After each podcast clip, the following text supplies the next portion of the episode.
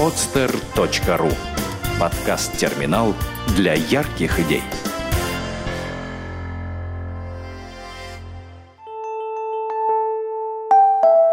Все вместе. Первый подкаст о социальных проектах в России. Авторская программа Ирины Шубиной. Здравствуйте, друзья! Сегодня очередной выпуск подкаста «Все вместе». Подкаст «Все вместе» — это первый подкаст о социальных проектах в России. И сегодня у нас в студии Ольга Фогельсон, руководитель проекта «Ярмарка добровольческих вакансий». Привет, Оля. Добрый день. Давай начнем с того, что ты немножечко расскажешь про то, как ты вообще попала вот в волонтерскую среду, как ты начала заниматься волонтерскими проектами и почему. И немножко откорректирую ярмарка волонтерских вакансий. А, дело в том, что много лет так случилось, что я работала в всяких разных э, благотворительных организациях.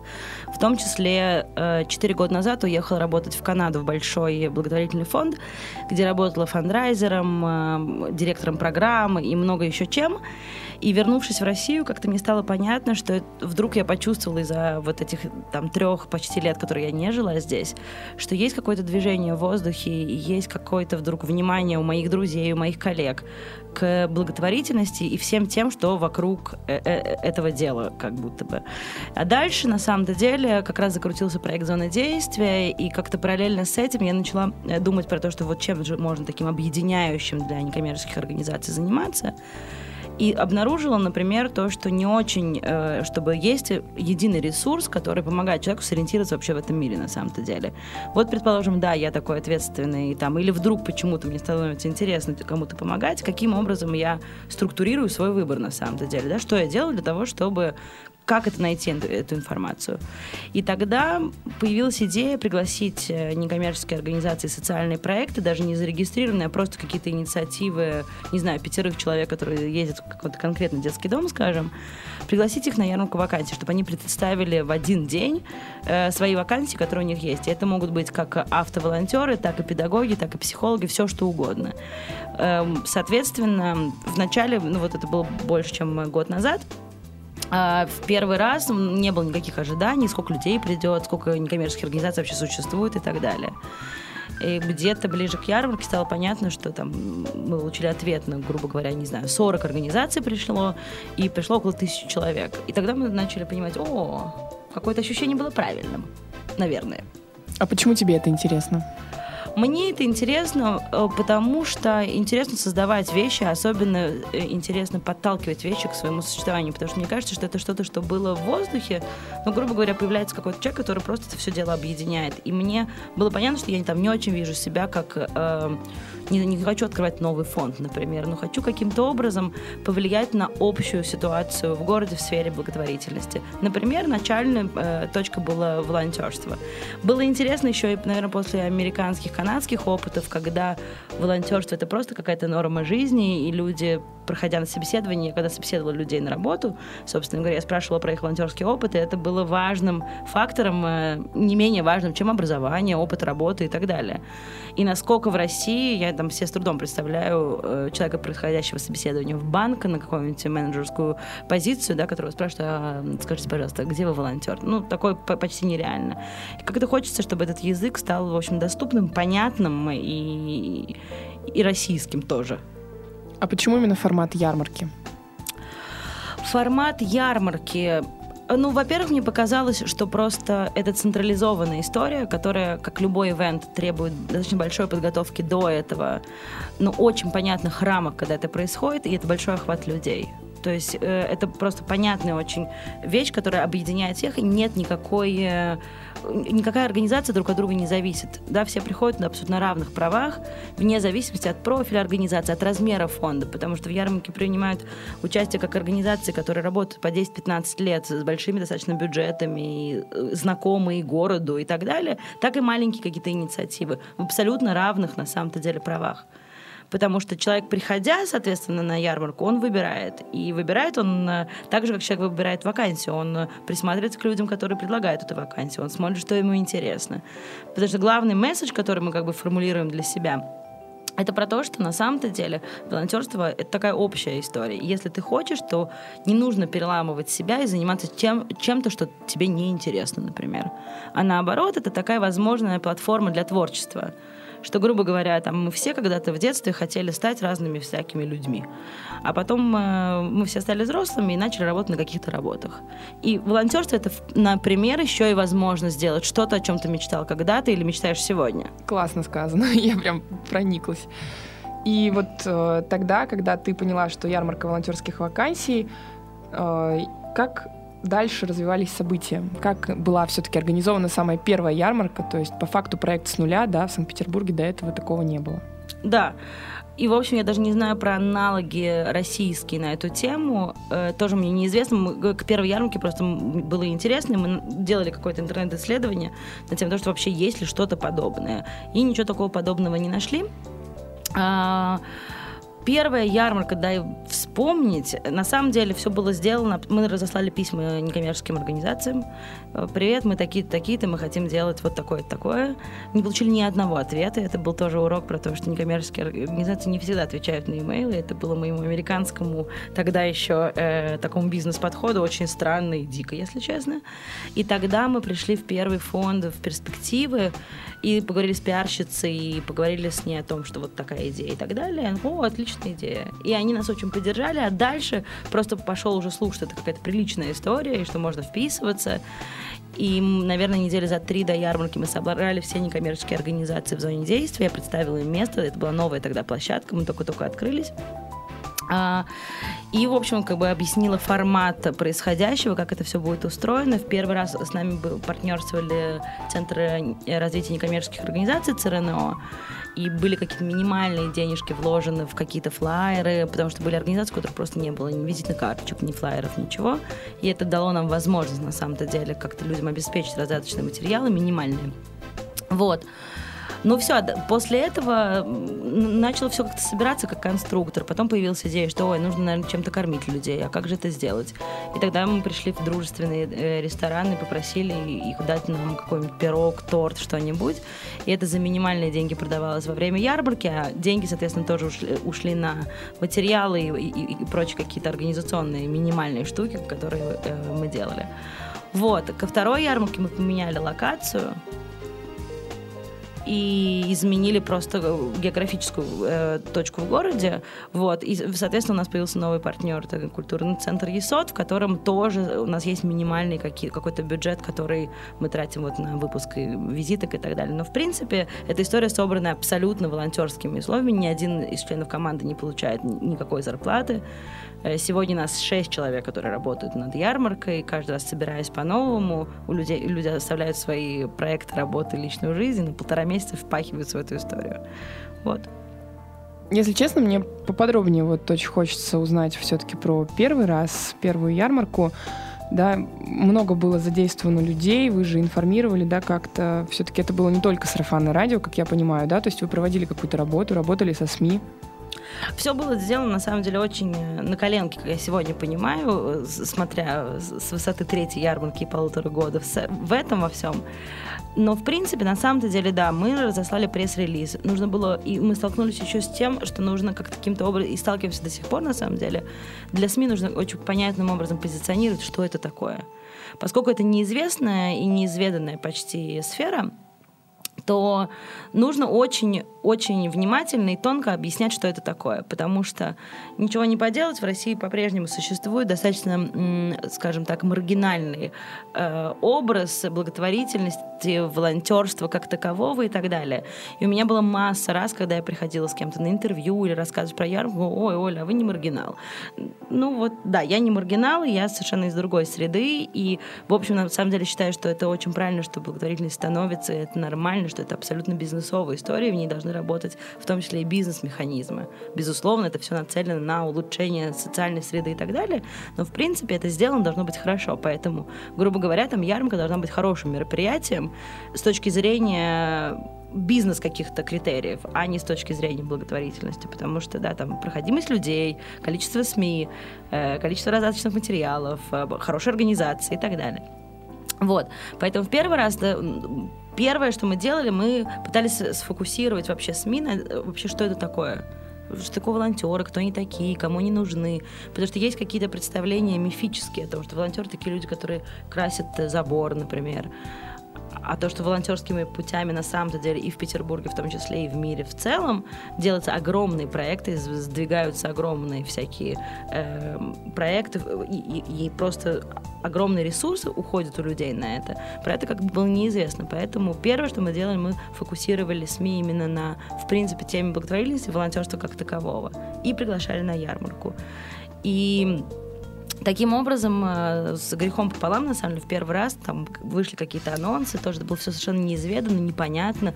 Было непонятно, кто наши клиенты, э, кто наши СМИ, кто вообще эти люди и так далее. Сегодня становится понятно, что это просто часть городского контекста, в который это вписано, равно так же, как вписаны абсолютно другие вещи. Но это был путь, э, в общем, там, чуть больше года, который ушел на то, чтобы и нам самим для себя понять, мы про что вообще. Окей, мы всех объединили, а дальше что? Вот. То есть на самом-то деле в первый раз самая такая важная вещь была вообще запустить слух об этом на самом-то деле. Чтобы это были не мои друзья, которые э, из любви ко мне лайкают что-нибудь, а чтобы это были незнакомые люди. И на самом деле в тот момент, когда по-человечески стал сформулирован э, месседж и вышел ролик, который помог просто, поскольку его там главная концепция, то, что помогать может кто угодно. И это все дало такой толчок, что как бы людям это явилось ответом на вопрос, а, ну тогда это про меня тоже. А это главное. Да, главное было запустить модель, в которой человек, слушая или смотря, или читая описание, говорит, окей, это про меня, я подхожу, это, это мероприятие, которое мне стоит посетить. Так что как-то вот так вот, наверное. Угу. И вот вы поработали с СМИ, проинформировали их, да, попытались как-то понятно позиционироваться для них. А как обстояло дело с людьми? Кто помогал создавать этот проект в первый раз? Ну, изначально нас было, э, была я или была Лиза Должанская, с которой мы, собственно говоря, это придумали и вот рискнули разослать письма, и ходили по первым встречам и так далее. Вот. После этого к нам присоединилась Арина Соловьева, которая взяла на себя как бы, ресторанную часть вот, переговоры с ресторанами и так далее. Поскольку чем дальше ярмарка развивалась, тем больше эта работа становилась. Э, сегодня у нас есть еще пиарщик, поскольку мы открыли сайт, мы про это, наверное, чуть позже поговорим, то есть и это привело еще одну команду людей, которые работают над сайтом волонтерских вакансий. Но это все бесплатно? Да. Угу. И вот если вы все это уже проделали, да, то есть э, нашли какие-то ресурсы, пообщались со СМИ, привлекли людей, привлекли организации, как я поняла, тоже интересная такая тема для разговора. Итогом первой самой ярмарки что стало? И что стало самым главным таким важным опытом, то, что вы учли? Ну, наверное, самым главным было то, что мы сами были поражены и удивлены количеством людей, которые пришли на самом деле, потому что самые смелые наши предположения где-то равнялись человек на 300-400, при условии, что некоммерч... опытные некоммерческие организации говорили о том, что Оля, к вам придет 150 человек, и будет хорошо, вы не волнуйтесь, это очень хороший результат. Я как-то была несколько амбициознее, но говорила 300-400 очень осторожно. После этого просто, поскольку во время ярмарки заполняются анкеты, то по анкетированию мы посчитали, поскольку она целый день работает, то не очень понятно, сколько каждый раз народу находится, сколько пришло, сколько ушло. В конце дня мы просто когда посчитали количество анкет, у нас было несколько шок у всех что мы прокрутили 900 человек за, за ярмарку. А дальше э, было интересно полгода спустя проанализировать, сколько из этих людей дошло до организации. Потому что что значит прихожане на организацию? Очень часто люди приходят на первую ярмарку не знаю, но на втор, по второй и третьей точно могу сказать, приходят люди, которым в принципе интересна про благотворительность, которые, возможно, хотят дать денег, а возможно, ищут, куда отдать вещи. У них есть миллион вопросов, которые косвенно связаны с волонтерством на самом-то деле, а вообще связаны с социальной темой как таковой. Поэтому целевая аудитория, это тоже интересно, она меняется от раза к разу и становится все более сфокусированной на самом-то деле. И люди приходят с очень конкретными запросами. Теперь, эм, наверное, таким самым важным вот после первой ярмарки было проверить, сколько пришло, сколько дошло и сколько осталось с ними до сих пор. Очень сложно это оценить на самом-то деле, потому что люди, приходящие, подходящие во время ярмарки за стол, задающие миллион вопросов, вопрос, насколько они доходят на следующей неделе или в течение месяца до организации. Но мы говорим про то, что из людей, которые приходят на ярмарку, половина находит себе понятную работу, которая начинается со следующего дня, и по первой ярмарке мы знаем, что треть волонтеров, которые пришли в первую ярмарку, они остались там до сих пор. Что, на наш взгляд, является очень крутым показателем на самом-то деле, потому что ну как, это э, ноль обяза- обязательств, прошел год, в общем-то. Потому что у нас есть несколько смешных историй, когда кто-то пришел работать волонтером в какую-то организацию, сегодня это директор фонда этой организации. То есть очень по-разному складывается судьба людей э, внутри конкретной организации. И на самом деле как бы мониторить этот процесс очень сложно, потому что это зависит от миллиона факторов, от личных факторов человека. Окей, я пришел на два раза попробовать и у меня что-то не пошло. И тогда нужно человека это подхватить и предложить ему другую, наверное, возможность. И это все, все это, наверное, привело к сайту в результате. Просто как возможностью, как, потому что иначе невозможно. Да? Это 52 абсолютно разные организации. Человек дошел до них. Что там дальше произошло, э, произошло? Почему человек ушел? По личным причинам, по организационным причинам. И вполне возможно. Я, в общем, говорю всегда и организациям, я это говорю про то, что очень матч, вот как бы сочетание моего, моих профессиональных навыков, грубо говоря, в волонтерстве и моего места, где я волонтер, оно так же важно, как сочетание, как то же самое в профессиональной зоне. Да, то есть если я попадаю в компанию, в которой я могу развиваться, преуспевать, это отвечать моим человеческим качествам и так далее, я и работать буду лучше, дольше, и, и получать буду на самом результате лучше, больше и так далее. То же самое в волонтерской истории. Поэтому вот это сочетание люди приходят с очень несформулированным, на самом деле, навыком, э, запросом. Я хочу быть волонтером в детском доме. А, и с этой точки нужно начинать разговор на самом-то деле. И нужно уметь его вести, что именно этот человек хочет, так, чтобы создать для него на самом-то деле вакансию, в которой он будет наиболее успешен, э, будет развивать проект косвенно и так далее. Это уже такие управленческие, консалтинговые истории для самих некоммерческих организаций. Ну, то есть это вот такая зона, в которой это балансирует между тем, что есть человек, который хочет помогать, люди приходят с тем, что я хочу помогать. И помощью ему создать вот этот запрос, а что именно я хочу и могу делать чтобы не переламывать себя каждый раз, чтобы не идти в зону, в которую я не хочу ходить, а заниматься тем, что мне будет доставлять радость на самом-то деле. Каким бы сложным иногда не было то место, в котором я работаю, например. Мне кажется, мы с тобой сейчас затронули такую очень важную тему. Вот для меня она тоже так э, сейчас недостаточно ясна.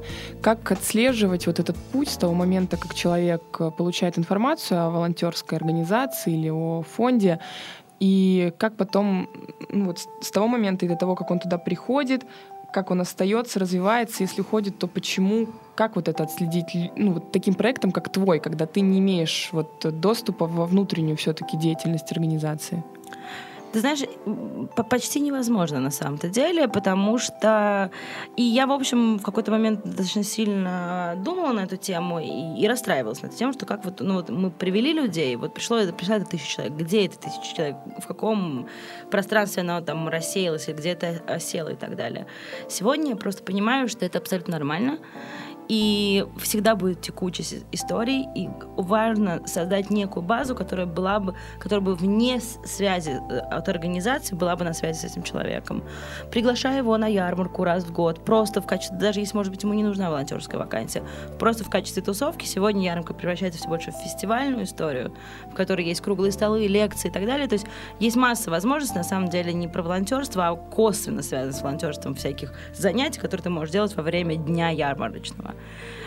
И я понимаю, что да, наверное, это наша ответственность, на самом деле, держать с этими людьми связь, по крайней мере, одностороннюю, по крайней мере, пригласить их куда-то, потому что это не объединено ничем. Нету какого-то единого клуба и системы, и, и вопрос нужен ли на самом-то деле. Но чтобы было единое место, куда человек может задать вопросы, мы получаем очень странный, порой совершенно не к нам, не, не в нашу как бы историю вопрос, но это понятно, потому что мы заработали некое имя, место, которое про это понимает а этим может оказаться все что угодно. Да? И дальше там наша задача перенаправлять запросы, как-то проверять, что эти люди не рассеиваются в пространстве, как-то немножко вести это. Насколько это в 100% случаях эффективно, мы можем это сделать, конечно, нет. Да, потому что, кроме всего прочего, я, в общем, всегда и с организациями, когда есть такая встреча перед ярмаркой, мы всегда о чем-нибудь беседуем, и я каждый раз говорю о том, что на самом деле очень важна вовлеченность. Волонтерство это часть вовлеченности, не единственное что. Потому что мы не знаем, возможно, человек, который сегодня начинает работать где-то в каком-то месте, э, который не позволяет ему просто быть волонтером больше, просто с точки зрения часов в неделю. Возможно, через три года он наш потенциальный донор этой организации. Мы никогда не знаем, что куда приведет. Поэтому важно и организации важно оставаться на связи со своими волонтерами, потому что для многих людей это временный период. А кто-то готов на это на всю жизнь. Большой молодец. Но, а кто-то готов под один проект вписаться.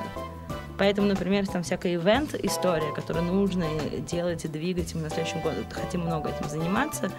Мне просто понятно, что там в ивент намного проще войти и выйти да, что намного проще создать команду, которая делает один конкретный, очень хороший, очень качественный ивент, который, возможно, фандрайзер ивент, который привлечет средства денежные в это конкретно взятое НКО, и, но, с другой стороны, эти люди не обязаны вписаться на раз в неделю куда-то, потому что люди не любят обязательства, их можно понять.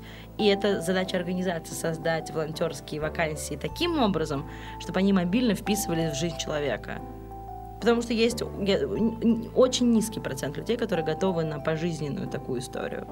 И намного выше, и очень хорошо, и пусть они будут, но еще и нужны вот эти, которые аутсорс, грубо говоря, которых можно называть. Это некие волонтеры-фрилансеры, да, которые там, окей, я графический дизайнер, я могу сделать э, логотип мероприятия или там разработать корпоративный стиль.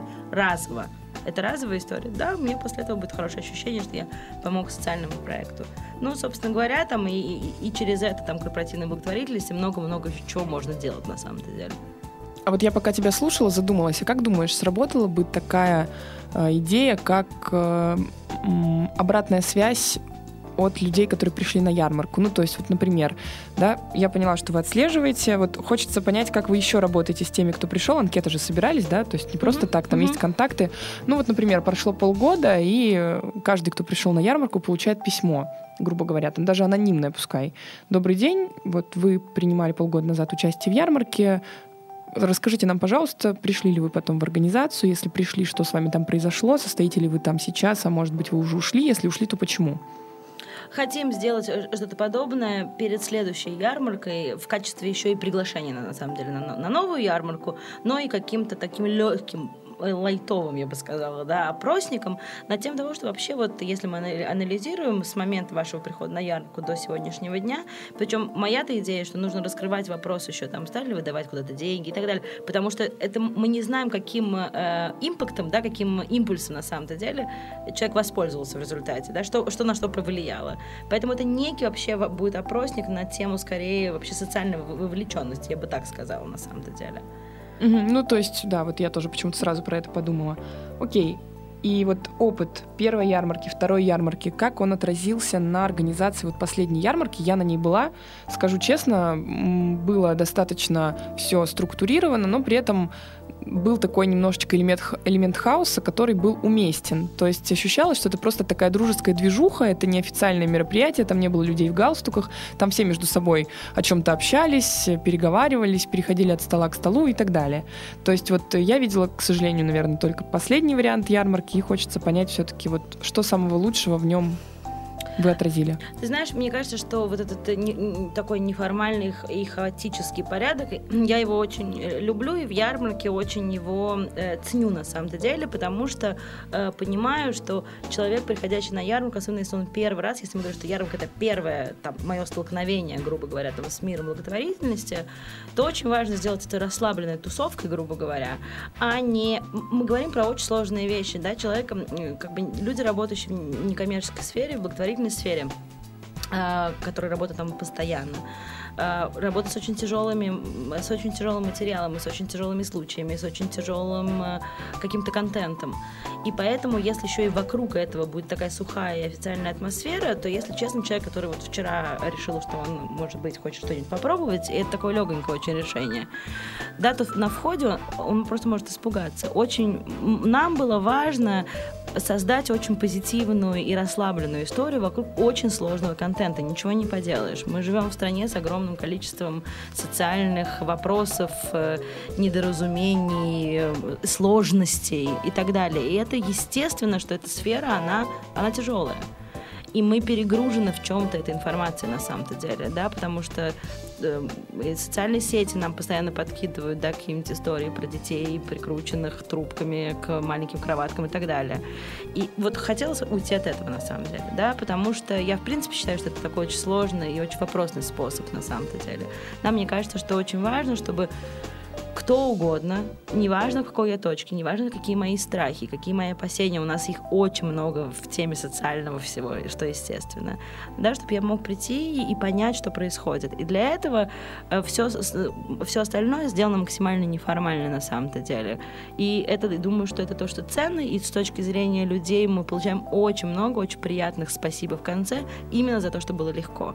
Даже вот я думала, то, что я приду, и меня там будут толдонить, и какие-то лекции мне читать и так далее. А я пришел, и со мной поговорили, и мне ответили на массу вопросов. А плюс этим я попил кофейку, я купил значок, потому что есть благотворительный рынок. А плюс, а плюс, а плюс. И это дает на самом деле такое легкое ощущение, но я как бы вовлечен, я уже что-то начинаю понимать. И думаю, что нужно развиваться, поэтому я не, не просто так сказала про фестивальную такую составляющую, думаю, что нужно развиваться в эту сторону, на самом деле. Пока не очень, э, вот там, планируем следующую четвертую ярмарку э, осеннюю. Не знаю, как, что мы при, придумаем в этот раз, потому что в первый раз мы делали мастер-классы, во второй раз мы делали лекции, а в третий раз мы делали круглые столы. То есть мы брали некие темы и несколько спикеров и пытались разобрать тем на разные стороны. И тоже, насколько это там прямая связь с волонтерством, не насколько.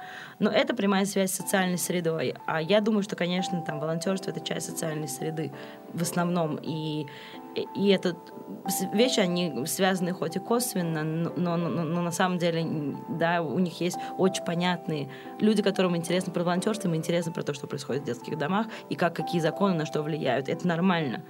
У людей возникает вопрос, на этот запрос нужно отвечать. Поэтому хотим следующую ярмарку делать чуть более даже, может, какой-то академической в каком-то смысле, э, чтобы человек пришел за знаниями на эту сферу, в, в этой сфере, потому что им очень сложно ее идентифицировать э, в открытом поле. Ну, то есть, по факту, на самом деле, как я услышала, вы хотите даже расширить целевую аудиторию. То есть не только те, кто хочет просто узнать какие-то новые возможности для использования собственных угу. э, волонтерских там, желаний, да, но и тех, кто просто хочет узнать чего-то нового, но при этом вакансии ему неинтересно. Например, да, то есть я не считаю, что э, нехороший клиент ярмарки, грубо говоря, который пришел только из-за круглого стола.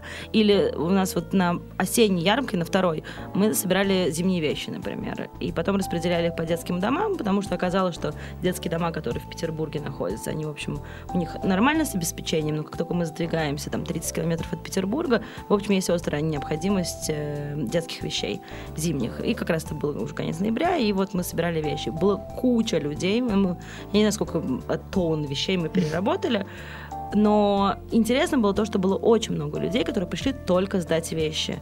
И люди входили со словами «я только сдать вещи».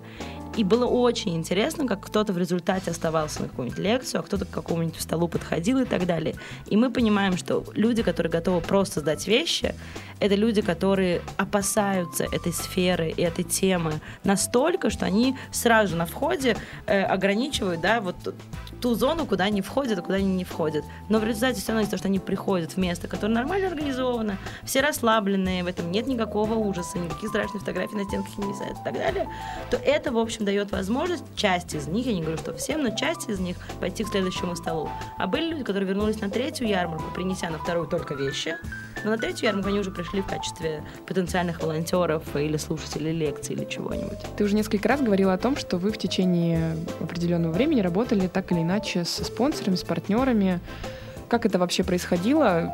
Проект новый, безусловно, большим организациям с, ну, с громким именем гораздо проще привлечь спонсоров, чем новому проекту, такому особенно непостоянному, да, все-таки.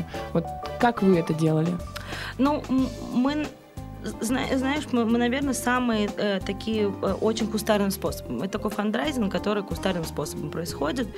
Э, изначально это было связано только с э, ярмаркой, сегодня это уже связано не только с ярмаркой, а с какими-то проектами, в которые, социальными, в которые мы вписываемся. Мы просто понимаем из широкого круга знакомых и друзей про то, у кого что может потенциально быть, или у кого есть потенциальные выходы на что-нибудь.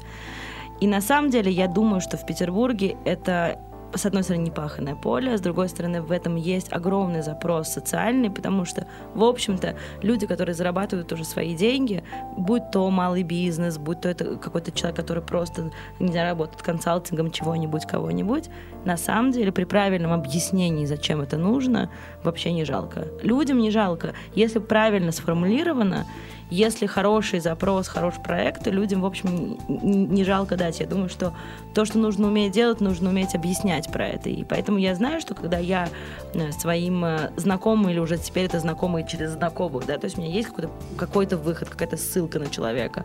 Когда я рассказываю про ярмарку, я понимаю, что невозможно не купить, грубо говоря, да. Ну, в общем, с, этой точки зрения. Потом э, эффект ярмарки, то, что мы не просим денег на самом деле, мы просим только что-нибудь. Да, у ресторанов мы просим еду, у, там, не знаю, у тех, кто могут нам напечатать флайеры, мы просим напечатать флайеры, у тех, у кого есть ручки, мы просим ручки и так далее. Это сложный, поскольку это двухэтапный, на самом деле, вид фандрайзинга, потому что это вначале нужно понять, что тебе нужно сильно заранее, если честно. Деньги как бы проще, если бы у нас были, были прямые деньги, то их как бы проще тратить. Но с другой стороны, мне кажется, что это очень правильно приходить к профессионалам и брать у них то, что они могут дать на самом-то деле. И эта ситуация, она абсолютно бизнесовая win-win, потому что всем от этого, никто от этого не пострадал, всем от этого, в общем-то, получили бонусы. Более того, вот дальше такие идеи нас посещают, потому что нужно привлекать вообще профессионалов из разных сфер, которые могут э, дать свое э, мастерство в каком-то виде, да, когда это педагоги, им несложно провести дет, в детском доме что и так далее. То есть это, это что-то, что может работать абсолютно без какой-либо финансовой, на самом деле, составляющей, как будто бы. И это то, что важно. Это было то, что, то, что стало мне интересно, потому что после долгой работы в большом благотворительном фонде, который как раз занимался фандрайзингом денежным э, и так далее, и это еще происходило все в Канаде, это такая структура, огромная структура, машины и так далее, мне было интересно, сколько можно делать вот такие вещи, э, грубо говоря, с бюджетом ноль на самом-то деле.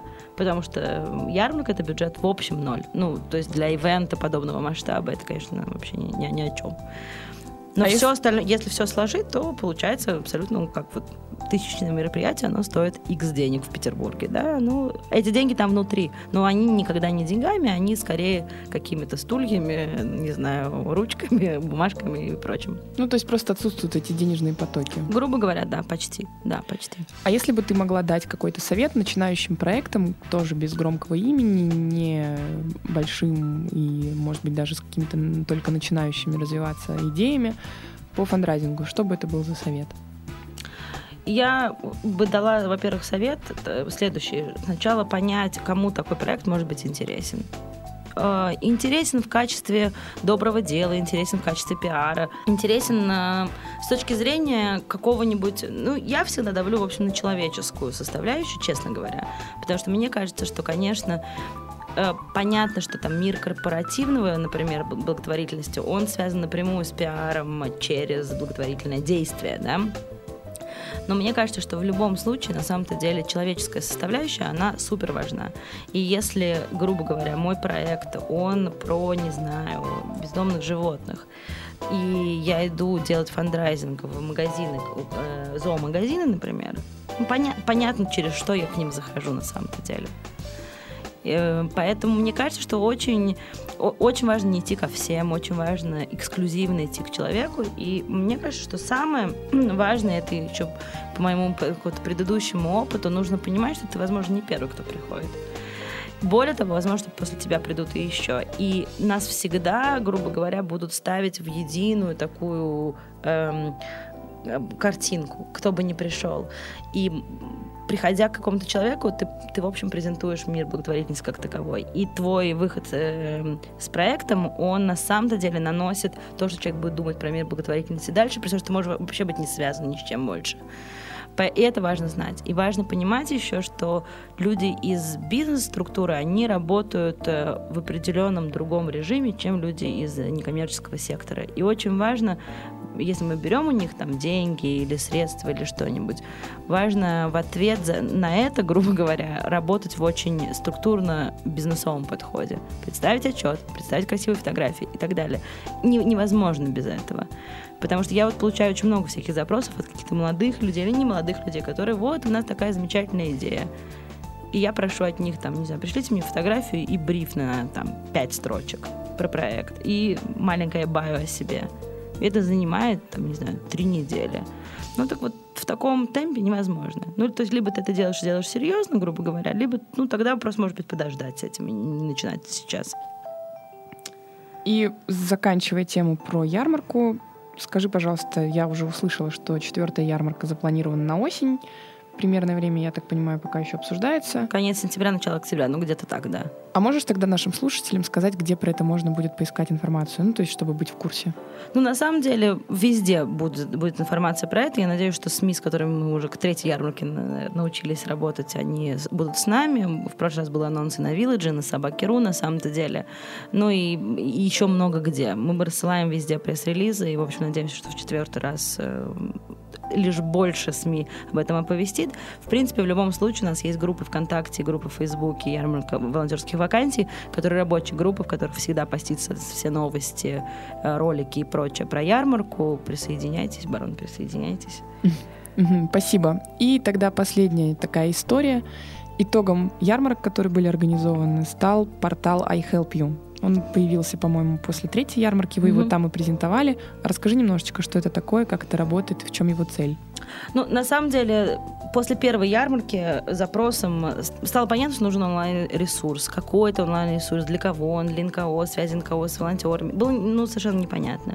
И после первой ярмарки я притормозила процесс возбуждения вокруг себя на тему «давайте быстренько сделаем онлайн-ресурс» с тем, что решила, что нужно как-то понять и повариться в этом, и понять вообще, что это такое.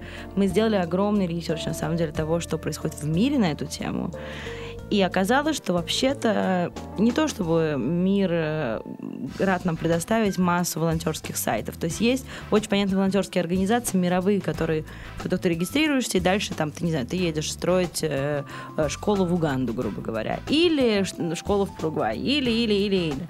Но, но такого сайта, который, в общем, объединяет локально, но объединяет все и является там центральным городским ресурсом, подобного нету, потому что, ну, не знаю, вот потому что.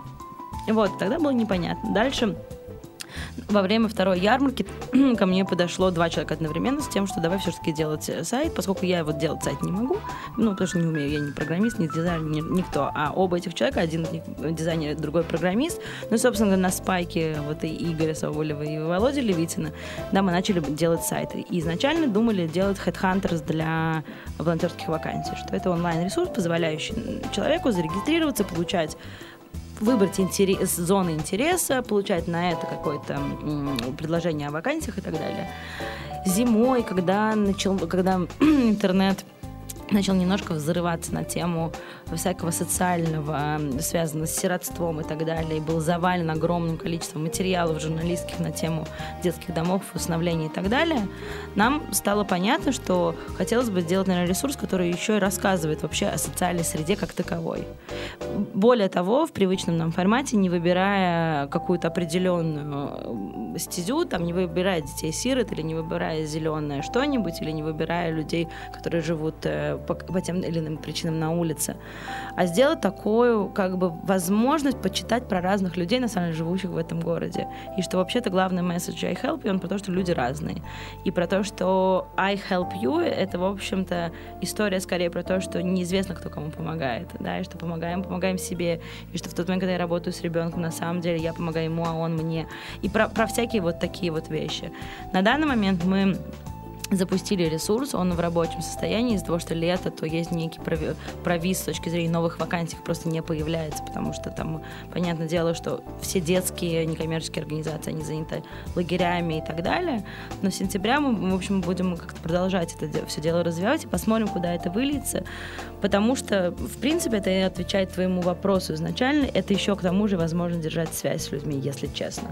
Да, публикую раз какое-то время материал на злободневную или не злободневную социальную тему, захотелось просто очень сильно э, сделать какой не учат России социальной журналистики как таковой, да, вот нет такого отдельного направления в мире, есть отдельный факультет внутри э, кафедры журналистики, который занимается только социальной журналистикой. Это важная вещь на самом-то деле, особенно в Петербурге, это возможный рупор, на самом деле, про какие-то вещи, просто с человеческим лицом рассказывать про других людей. У нас очень много есть общественных изменений, течений, и очень как-то хочется об этом знать, с одной стороны. С другой стороны, очень часто социальное превращается, я думаю, что сама свидетель, в такой дикий крик души на самом-то деле.